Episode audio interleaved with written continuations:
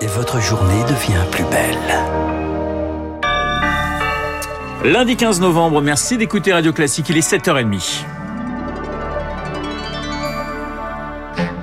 La matinale de Radio Classique avec Renaud Blanc. Et à 7h30, le journal nous est présenté par Charles Bonner. Bonjour Charles. Bonjour Renaud, bonjour à tous. À la une ce matin, un fléau méconnu mais répandu en France. La prostitution des mineurs, c'est l'objet d'un plan interministériel présenté aujourd'hui par le secrétaire d'État Adrien Taquet.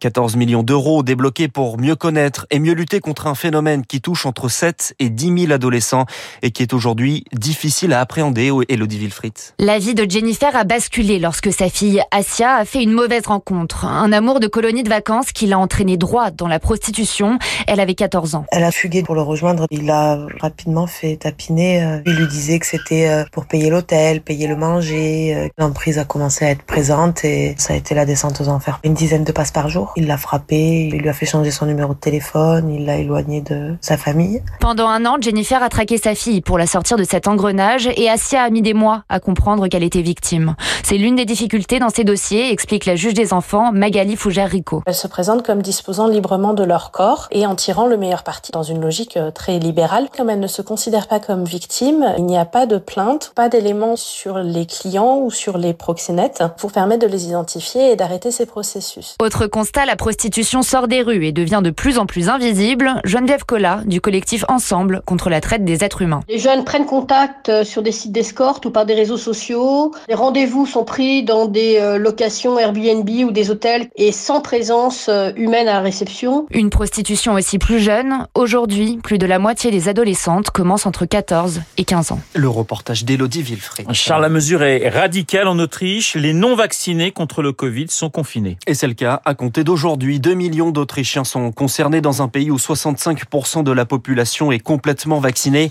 Le gouvernement promet des contrôles. Barbara est française. Elle vit à Vienne et elle n'est pas vaccinée. Elle va donc devoir sérieusement changer ses habitudes. Pour les loisirs, euh, l'accès aux cafés, restaurants, cinéma, musées, bref, tout ce qui est accès aux activités euh, culturelles. Euh, moi, j'adore nager, je ne vais plus pouvoir y aller non plus. Je vais pouvoir continuer à travailler.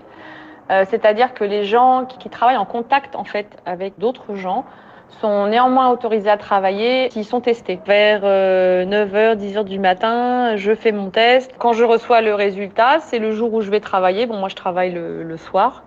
Donc c'est valable toute la journée où je travaille et donc bah, le lendemain matin, forcément, il faut que je, refasse la procédure. Voilà. Témoignage recueilli par Victoire Fort pour Radio Classique. La poussée de l'épidémie se fait également ressentir en Allemagne où le taux d'incidence dépasse ce matin 300 nouveaux cas pour 100 000 habitants. Résultat, la France renforce ses contrôles aux frontières. Un test de moins de 24 heures est désormais exigé pour les Allemands, les Autrichiens et les Belges. Et chez nous aussi, hein, les mesures reviennent. Oui, si vous déposez votre enfant ce matin à l'école, n'oubliez pas le masque dans le cartable. Il redevient obligatoire dans toutes les écoles primaires du pays. La semaine, la semaine passée, on a franchi la barre des 10 000 cas quotidiens en moyenne. La vigilance est donc de mise. Le ministère de l'Éducation encourage aussi à l'installation de capteurs de CO2, des boîtiers qui alertent quand l'air n'est pas assez renouvelé, ce qui favorise la propagation du virus. À Paris, 500 classes et crèches sont équipées, 2400 capteurs supplémentaires sont commandés. Un investissement nécessaire pour Anne Suiris, l'adjointe à la mairie de Paris en charge de la santé. Les premiers capteurs, nous avions fait des choix d'abord dans les endroits les plus denses, puis les endroits les plus contaminés par le Covid. Mais cette fois-là, pour l'élargissement, c'est l'ensemble des établissements qui seront concernés. En revanche, ce sera un quart des salles qui seront concernées avec une rotation qui permettra que tout le monde puisse en bénéficier. C'est un investissement cher puisque c'est 560 000 euros, mais c'est une somme qui est importante à investir. Dans les gestes barrières, on oublie souvent le fait que aérer une pièce, mais c'est les deux tiers des contaminations qui s'envolent en même temps. C'est un geste essentiel qu'il faut garder. Donc le fait d'avoir une alerte, d'avoir une sensibilisation permanente est importante. Anne Souris, interrogée par Émilie Vallès. Vous écoutez Radio Classique, il est 7h34, ils reviennent devant les tribunaux. Le couple Fillon est jugé aujourd'hui en appel. C'est l'affaire de l'emploi présumé fictif de Pénélope Fillon qui avait entaché la campagne présidentielle en 2017. En première instance, François Fillon avait écopé de 5 ans d'emprisonnement, dont deux fermes. Le procès doit se tenir jusqu'au 30 novembre et s'ouvre cet après-midi au Palais de justice de Paris. La bataille de la dernière chance, les syndicats syndicats contestent le nouveau mode de calcul de l'assurance chômage. Le Conseil d'État examine leur recours sur le fond euh, aujourd'hui. Place à de nouvelles sanctions. Les ministres européens des Affaires étrangères se réunissent aujourd'hui pour discuter de mesures à l'encontre de la Biélorussie. Des entreprises, notamment des compagnies aériennes et des agences de voyage seront visées. Pour la Biélorussie, de nouvelles sanctions seraient, je cite, sans espoir et contre-productives. Au Royaume-Uni, Charles, les sujets de Sa Gracieuse Majesté inquiets pour l'état de santé de la reine. Elle devait faire son grand retour. Elisabeth II était absente hier d'une cérémonie officielle à cause de douleurs au dos. Le Remembrance Sunday commémore les deux guerres au Royaume-Uni et tous les Britanniques morts pour la patrie.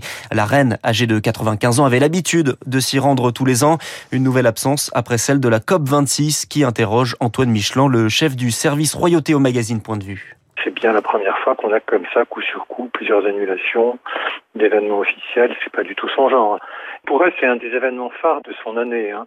Surtout maintenant que son, son mari est mort, soldat tout à fait remarquable et décoré au feu pendant la dernière guerre. Pensez bien que cette année particulièrement, ça représentait quelque chose de très fort pour la reine. Il est bien évident que même si la raison donnée euh, est la bonne, c'est un simple problème de dos, ça vient s'ajouter à trois semaines de repos forcé pour une grande, grande fatigue. Donc évidemment, cela renouvelle les inquiétudes autour de la santé de la reine, c'est certain. Antoine Michelin du magazine Point de vue en football. L'Angleterre devrait se qualifier ce soir pour le mondial 2022 au Qatar en affrontant Saint-Marin.